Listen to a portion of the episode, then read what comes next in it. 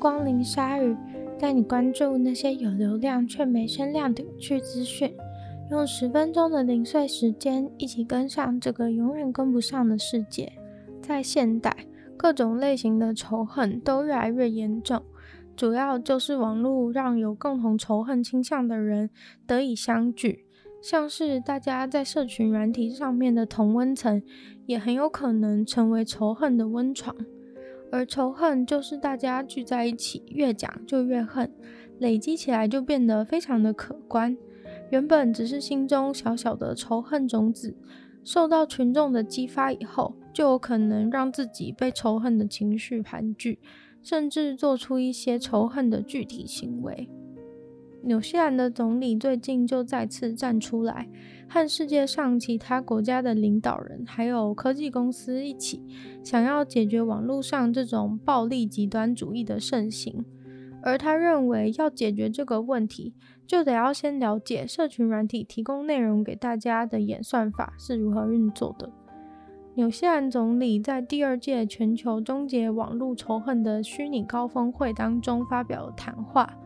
这个高峰会叫做 Christchurch Call，是由纽西兰总理和法国总统在二零一九年发起的。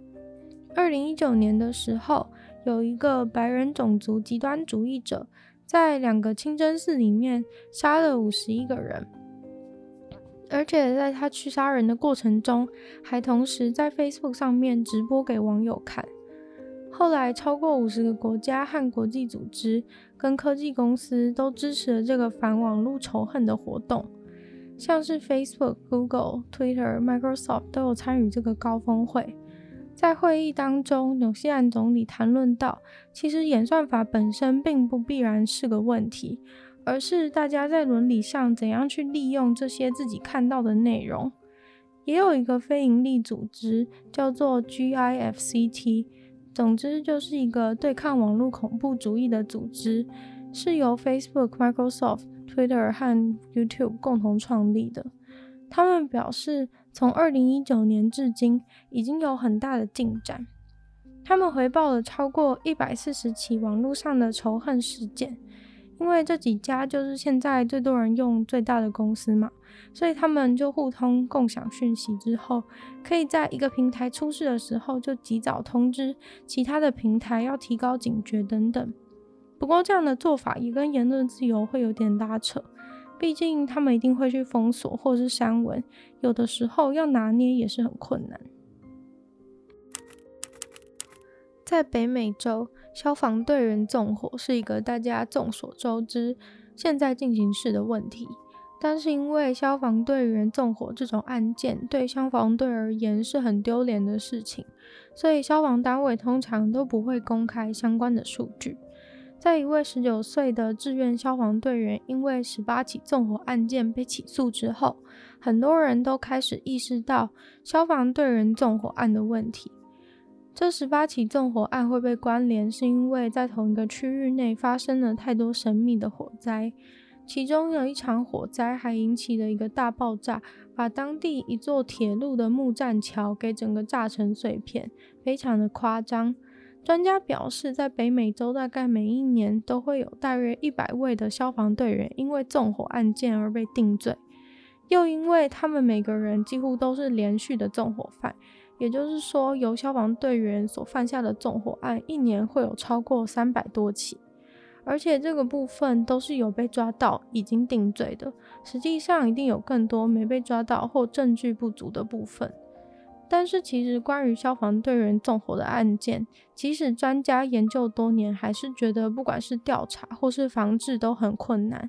因为法律单位也不会把消防队员的纵火犯和不是消防队员的纵火犯分开来，而消防单位更会努力的想要隐匿消防队员纵火的丑闻。但基本上会有人变成研究消防队员纵火案的专家，就代表说消防队员纵火已经是个长久以来存在的问题了。很多研究人员都呼吁政府应该要建立相关的资料库。或是至少应该要利用追踪这些案件的系统。除此之外，一位麻州的教授也制作了一份报告给美国国家志愿消防单位，推荐他们比较好的方式去追踪消防队员的状况，还有一些可以实施的预防教育。至于这些消防队员自己是灭火的人，却又放火的原因到底是如何呢？有些消防队员就是无聊，想要追求刺激感。纵火这种犯罪，很多时候动机都是基于很多的愤怒和挫折，或是单纯的想要释放压力。根据统计，如果家里有很多成员都是担任消防队员的这种家族史的话，类似消防队员世家的这种，也是非常多纵火犯的出产地。因为这些消防队员可能是为了达到父母期望才去当消防队员的，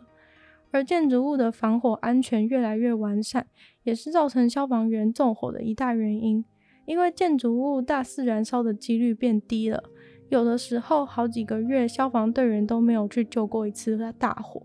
虽然令人发指，但是事实就是如此。消防队员太无聊，所以就开始纵火的案例非常多。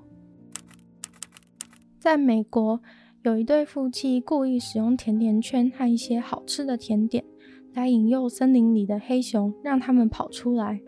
黑熊跑出来之后，他们就有机会让一整大群的狗去攻击黑熊。然后在这个时候，他们就开心地躲在幕后偷看，并且录影，接着再沾沾自喜地上传到社群网站上面。他们被定罪的事情包含了敲诈勒索。故意使动物陷入互相斗殴、打架、受伤的情形，非法使用通讯设备和非法害死黑熊。